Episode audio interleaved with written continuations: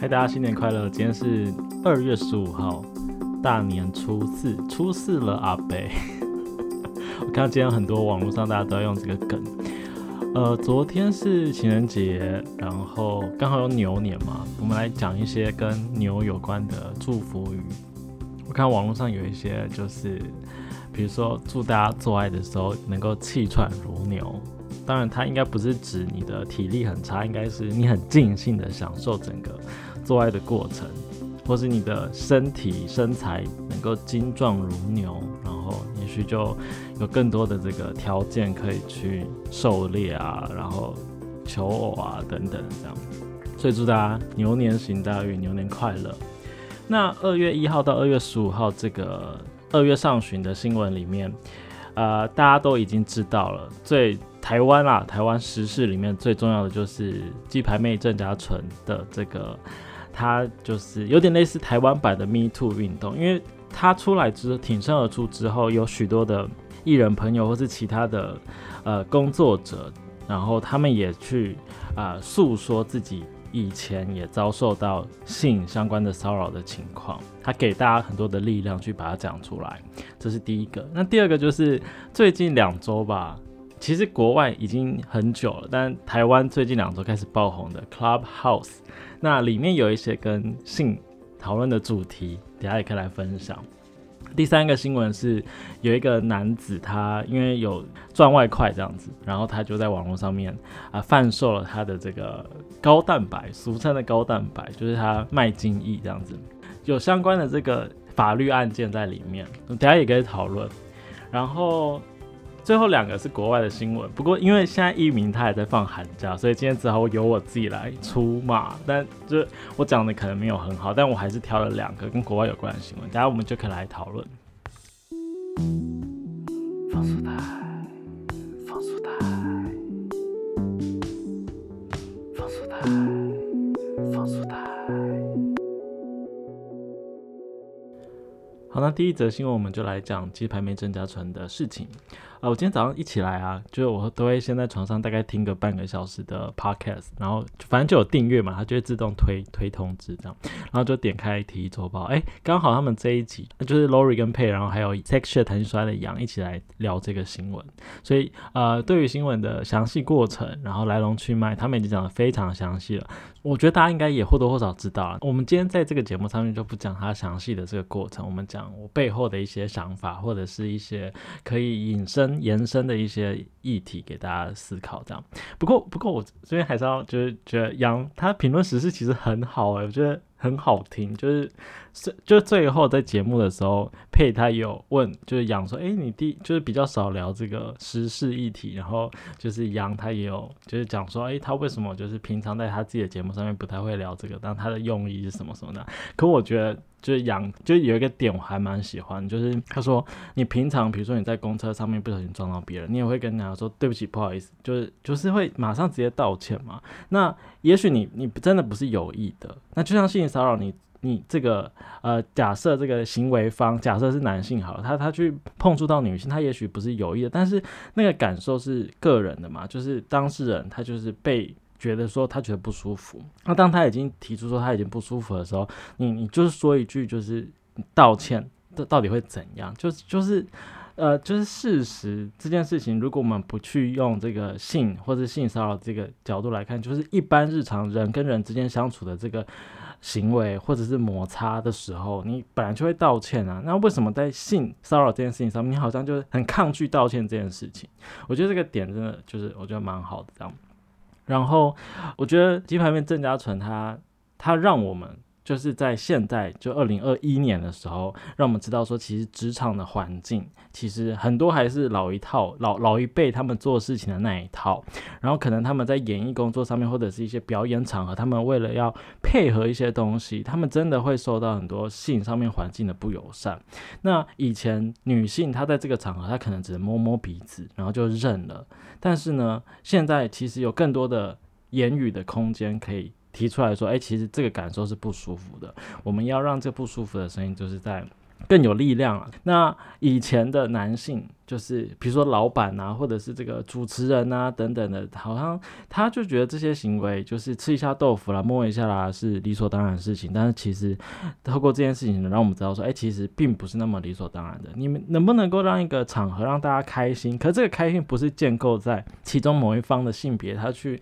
去揶揄、嘲讽，或者是去揩油水，就是对于另外一个性别的这个情况。就是这个开心的场合，可不可以比较建立在这样的一个互动上面？我觉得这也是蛮重要的，也可以让大家继续在就是未来啦，比如说你是当老板的人啊，或者是你自己也也有一些言语上的权利的时候，你能不能够反思这个事情这样子？然后我觉得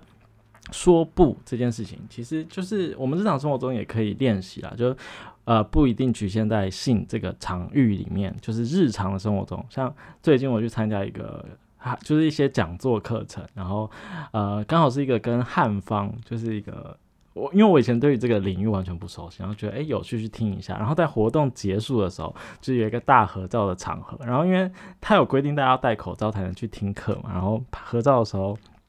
然后就拍照的人就说，哎要不要就是把口罩拿下来拍，哎，然后那时候大家就觉得，哎要要拿吗？不拿吗？好像也没有特别的想法，但是我觉得。刚好有疫情的关系，所以在大合照的时候，其实刚好有一个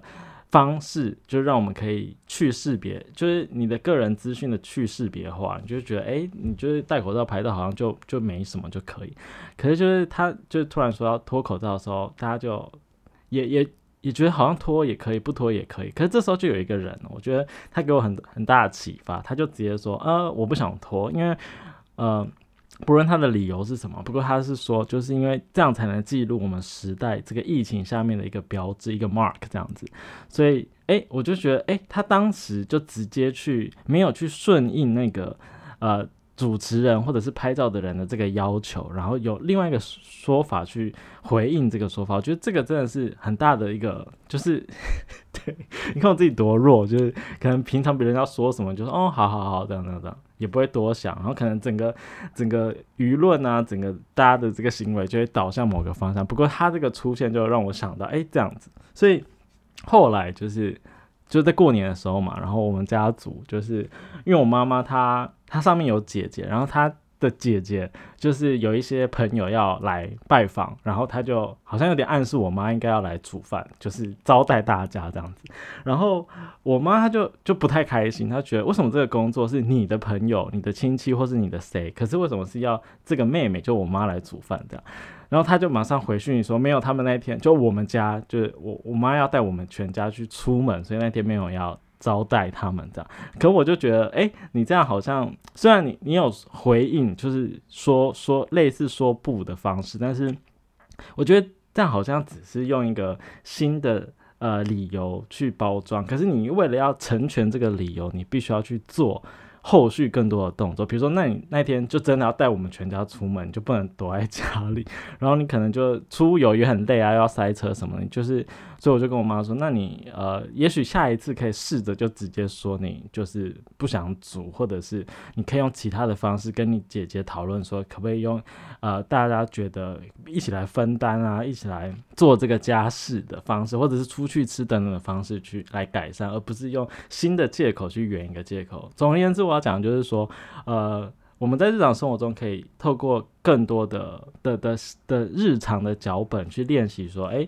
就是这时候你说不，其实也没有太多的无伤大雅的情况，就是没有那么严重。你可以试着先说说看，说说看，然后，呃，更多的时候，当你发现说，哎，这个时候好像这个事情你之前没有面对过的时候，但是你那时候已经有更多的力量去说不了。这样，总而言之呢，我想要讲两个点，就第一个是。一个职场或者是工作公共场所的这个友善，它不是只是建立在呃大家很开心啊这样就好了，而是这个开心的背后能不能建立在不要用一个性别去，好像你。承袭了过去的这个常规，然后去对另外一个性别做同样的事情，你这样只会造成这个环境好像没有那么友善，或者这个友善只是建立在有些人的隐忍上面。那同样的就是，呃，我们也可以多练习在日常生活中跟性也许没有那么相关的时候，也可以练习说不。我觉得这个会上瘾，就是真的会上瘾，就是当你发现说，哎，原来你自己有那么多的能力是可以说不的时候，其实你的。你就你会长出一些东西来，对对对，我觉得这个蛮重要的。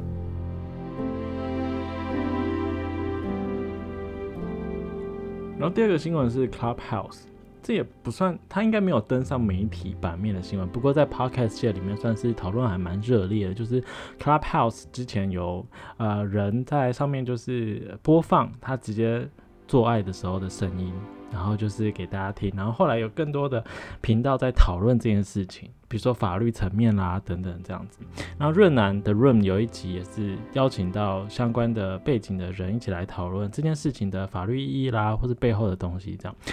我觉得，呃，润南它里面有一个有一句话，我觉得启发还蛮大，就是因为哦，因为当时就是在场有一个人是比较持呃谨慎，然后呃觉得这件事情需要在更多的法律来管理的这件这个立场啦。不过就润南那时候他就说，嗯，很多事情在发生新发生的时候，我们好像呃很重视防治，比如说我们要避免这样的事情发生，或是我们要想更多法律可不可以更周全这样。不过这件事情呢。同时，我们应该也要去想说，要怎么样去鼓励、去开发、去培力，因为这件事情也很重要。比如说，当然，声音这件事情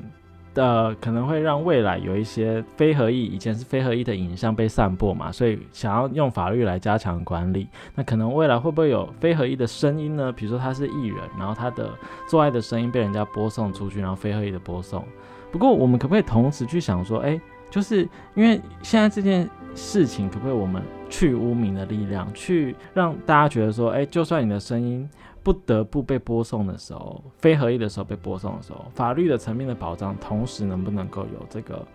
文化上面，大家觉得这件事情其实可大可小，我觉得这件事情也真的也蛮重要的。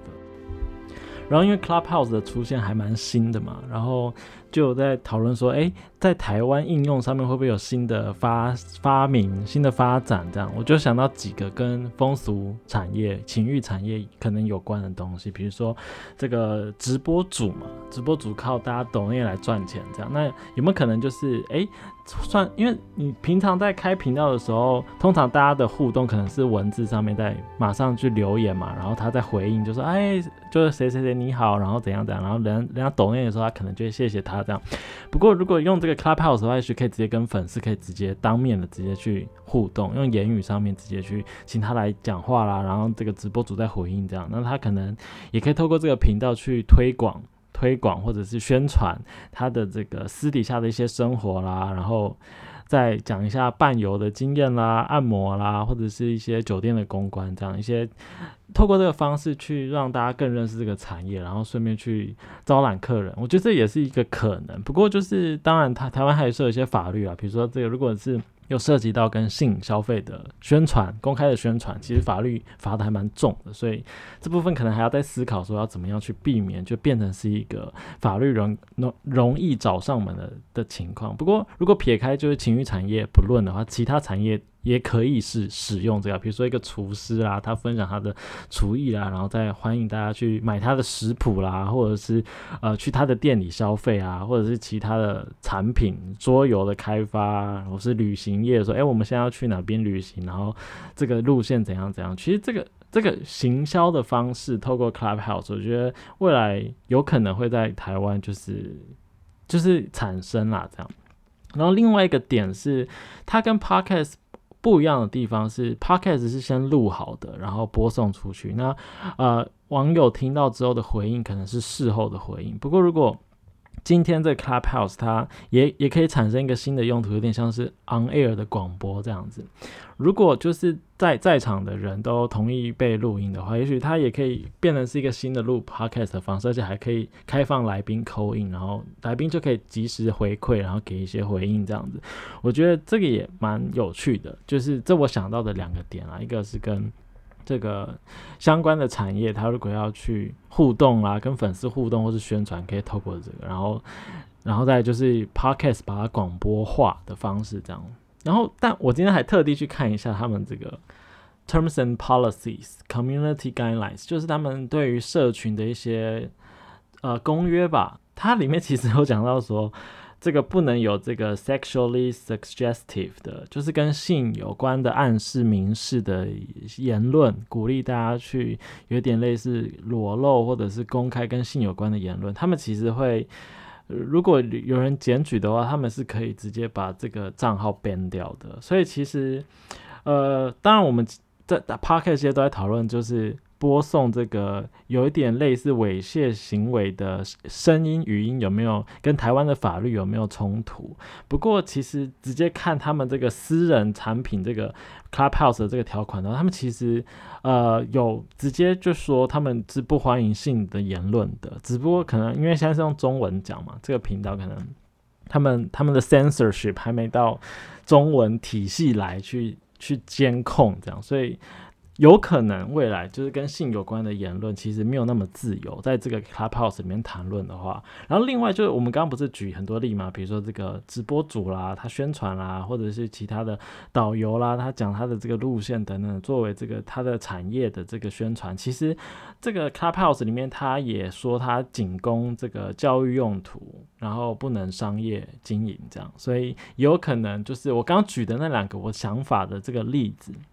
有可能就是会被 ban 掉，当然就是希望不要发生啦。但就是这是我我的想想到的东西，然后再去查到这个 term 这样，因为现在比较少人针对这个 term 去做讨论，就是他们自己内规。就当然你私人的企业、私人的一个地方，它可以自己成约定成熟一些他们的游戏规则嘛。那这这个游戏规则一个是。有点类似去性化的啦，然后另外一个就是去商业化的，就是在这个里面好像是这样产生的。当然，他们还有很重要的 focus 是在去霸凌，因为他们也知道说声音，你一个人去讲一个事情，你可能可以霸凌别人，然后他有点类似半匿名吧，因为你的账号没有办法直接指涉这个人是谁这样。就是对应到发言的人是谁，所以他很强调是你要对你自己的言论负责。那我当然就是也也同意这件事情，就是无论你是在讨论什么领域，你对自己的言论是要负责任的。我觉得这是很重要的，我也同意。但是跟性有关言论或是跟商业有关言论就不能在上面出现，这个我就比较持保留的态度，这样子。新北市有一名男子，他在网络上面贩售自己的精液，然后最近遭到这个检检察官的这个缓起诉啦，就是说，哎，你如果认罪的话，然后我就给你缓起诉，然后你就缴缴罚金，然后，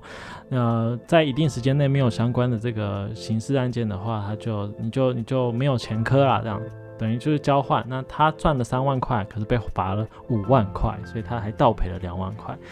精液其实。对我啊，还还有一当然还有一些人，就是其实蛮吸引人的。我当然知道这个市场大概是这长怎样，就是因为很香。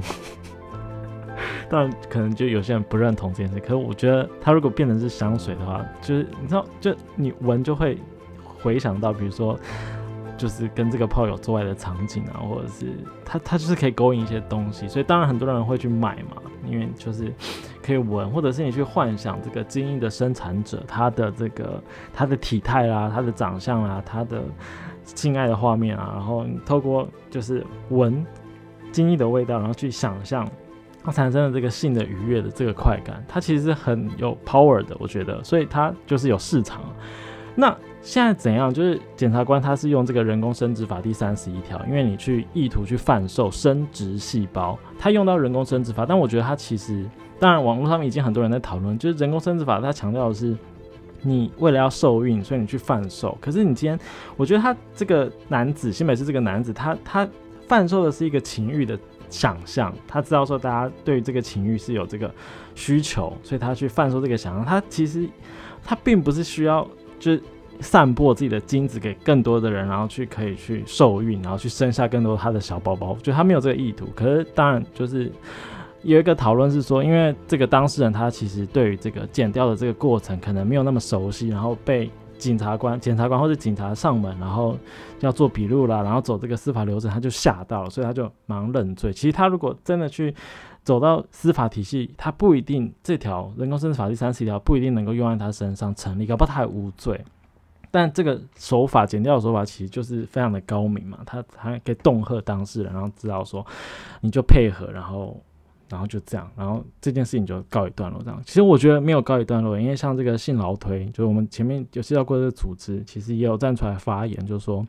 其实大家如果遇到这个跟情欲，然后无受害人的。事情的时候发生在自己身上的时候，比如说你你自己呃播送你的这个情欲的这个影像等等的情况，或者是像这个事情就是贩售自己的情谊，你其实没有去真的去呃性侵他人或者骚扰他人的时候，你还是遇到这个法律找上门的时候，那很多时候真的国家会用这个缓起诉跟你交换条件。那其实缓起诉这些东西，它在网络上面搜寻其实比较难搜寻啊，如果被新闻报道出来才会搜寻到嘛。所以新老推想要做一件很重要的工程，就是去收集这些司法实务的经验，然后这些经验去整理，说，哎，看国家他会用什么方法去做，去对付那些他们想象中的这个加害人。然后，因为这些加害人第一时间都很无助嘛，所以如果更多的这个司法经验累积下来的话，也许未来相关事情出现的时候。后辈晚辈就知道说，哦，其实如果我们呃按照这个法律来走的话，可以怎么样怎么样怎么样，然后不要一开始就跟这个检检检方司法体系协商认罪等等情况，这件事情很重要，持续在做。所以如果如果你听的这个听我们节目的当下，你有发生过类似的情况，然后你被检警啊。找上门来，然后，而且你明明知道说这件事情你不是去欺负别人的，这个只是你就是很认同情欲这件事情，然后你做的相关行为，但是刚好跟台湾的现行的法律好像被他们找出一些东西，然后想要来对付你的话，你可以找风俗电台，或者是找信劳推，然后把相关的事情拿来做讨论，这样子。好，国际新闻方面呢，先讲南韩。二月十号，《苹果日报》它有一个外电的翻译的报道，就是南韩的年轻女性她来宣告不婚不生的这个运动，就是说，相较于前几年，现在这个觉得需不需要婚姻这件事情，对年轻的女性来说，只有四成九，就是。还没到一半，差一点到一半的这个比例，觉得说需要婚姻。那当然有一半的人觉得那就不需要婚姻，因为他们希望能够用不婚的运动来拆解父权社会下面的男性的这个旺盛的权利，这样子，然后来争取女权。这样，你看我的配乐是放比较开心的。其实不婚不生没有那么可怕，没有那么严重。而且现在全球六十多亿的人口，你生少一点，然后大家的居住品质也许可以更好，这样子。然后当然，这个不婚不生意思是什么？就是你有更多的筹码嘛，更多的权利。然后是不是就是等于说跟男性完全保持距离也不一定啊？他也可以诉张诉求，就是说，哎，我们比如说我们上一集有讲到冰岛嘛，就是他们他们这个性爱的这些观念，这样就是我可以跟你就是开开心心，然后约会啦、打炮啦等等情况。可是我们不是以结婚为前提，然后。我当然也可以跟你有很好的这个伴侣关系等等，但是我们不是为了家族，不是为了取悦男性而进行的这些行为。我觉得越来越多年轻人他愿意去思考这个方向，然后。也让更多的男性可以思考到说，哎，所以我跟你的相处，跟你的交往，不是建立在这个传宗我自己男方的这个家族的这个血脉里面，而是我是，呃，把你视为是跟我一样是同样的平等的位置，然后我尊重你，你尊重我，然然后我们更自在的享受彼此的这个性别关系。我觉得这这是不婚运动里面他想要反映的一个很重要的诉求，这样子。好，然后另外一个新闻。哦，好想扣奥艺名哦，因为如果今天有艺名在的话，他这个新闻应该会讲的很好。就之前也有讲过泰国的这个民主运动嘛，那现在呢，缅甸也有。二月一号的时候，他们呃军方发起了这个军事的政变，把这个政他们选，因为他们觉得选举不公嘛，军方觉得选举不公，所以他把。执政者啦，然后翁山书记啦，相关的领袖啦，然后把他逮捕，然后就是现在在这个政变的期间嘛，然后当然缅甸就是公民不服从运动就兴起了，就是大家上街，然后想要去指控这个军方这种霸行这样子。那呃跟性别有关的议题是什么？是呃许多的年轻人他们上街，那像二月十号自由时报就有一个报道，就是说猛男。或者是公主，或者是 drag queen、LGBTQ 也上街来争取这个民主的运动。那年轻世代表达的诉求跟以往就是我们习惯的这个真民主的现场也不太一样，比如说他们拿的标语，那呃有一些当然就可能就是呃政治不太正确啊，或者是你会觉得你知道他在开玩笑，但是这个玩笑的背后其实他也是在制了一些性别上的这个权利上的压迫，当然这是可以再继续讨论的，但就是可以看到说，哎，其实他们透过展现自己的身体。的方式来上街这件事情，觉得也是蛮蛮重要的。就是说，为什么我们不能透过身体的这个资本，然后上街，然后表达诉求？那他举举个标语，比如说 “I don't need sex because the military fuck me every day”，就我不需要性了，因为现在呢，每天我都有性了。那这个谁让我有性呢？就是这个军队，军队每天都在干，就是他们自己的国家。然后他比如说，Don't fuck my country, come fuck me。就他跟军人讲说，就是这个军事政权讲说，你不要去迫害了他们的国家了，你要干的话就来干我这样。当然就可以知道说，他们可能他是 我不知道，我觉得他们可能觉得这是一个玩笑吗？还是他们真的有一个幻想？但是如果这个幻想真的成真的话，其实也是蛮严肃的，因为我们。都知道历史上有很多是军事对于女性的这个压迫欺凌的这个行为，就是一再一再的上演嘛。所以如果今天真的发生在你身上的话，这能够这么轻松的举这个标语出来吗？那也不一定嘛。但但当然我们可以知道说，哎，其实这个性跟政治运动的这个结合，其实是蛮有力道的，可以争取大家的关注，可以让更多年轻人知道说，哎，这件事情发生在他们的国家上面。我想到我们之前聊那个公共电视的那个主题之夜嘛，有讨论到性革命。那当时候就是美国年轻人在反越战的时候，有高举标语嘛，就是我要做爱，但我不要战争。然后像台湾以前在这个反性骚扰大大游行的时候。这个中央性斜线别又高举一个口号，叫做“我不要性骚扰，我要性高潮”，就也有类似的概念嘛，就是我们在享受性愉悦的过程，但它背后如果有更多的这个权力的压迫的话，我们是反抗这件事情的。那放在这个缅甸的这个真民主的运动上面也是一样，他们享受个人化的这个性爱，但是他们不不要这个国家更大的这个民主被牺牲了，这样子。那回到刚刚提到其中一个标语是 "Don't fuck my country, come fuck me"，他是一个长得很帅，然后身材也很好的一个男性，然后他举的这个标语。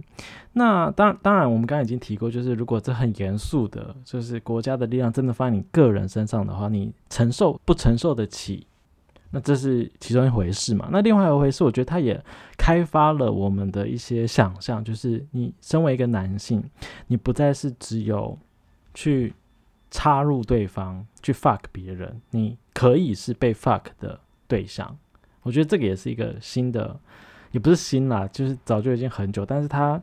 在缅甸的这个街头上面把它言论化，我觉得这也是除了我们刚刚讨论这个很严肃的东西之外，它也许可以让更多人有一个想象，就是说，哎，男性不再只是攻方了，他也可以是受方。那这也也许跟他的个人的这个性倾向也不是绝对的关系嘛。你身为一个异男，你当然也可以是受方，也可以。我觉得他也许开发了一个新的想象，这样子。其实有机会的话。蛮个人啦，蛮好奇，也是蛮希望有机会可以，比如说台湾的这个年轻世代的这个，而且对于性别运动有一点点投入的人，年轻人跟缅甸的这一群人有没有这个交流的机会，然后一起讨论对性的想象，因为他们举这些标语，其实才让我大开眼界哦，原来缅甸他们年轻人有一部分的人，他们举的这样标语啊，他们是对于性爱关系啦，他情爱想象是长这样子的。就看之后两边的年轻人有没有机会互相交流讨论有关性啊、民主啊这个主题。好，那以上呢就是二月中上旬跟性、性别、情欲有关的新闻。那如果大家听了之后觉得有些 feedback，或者是你还有看到其他你觉得很重要的新闻想要分享的话，也可以用这个 IG 来跟我联络。那我们就下一集见喽，二月底见，拜拜。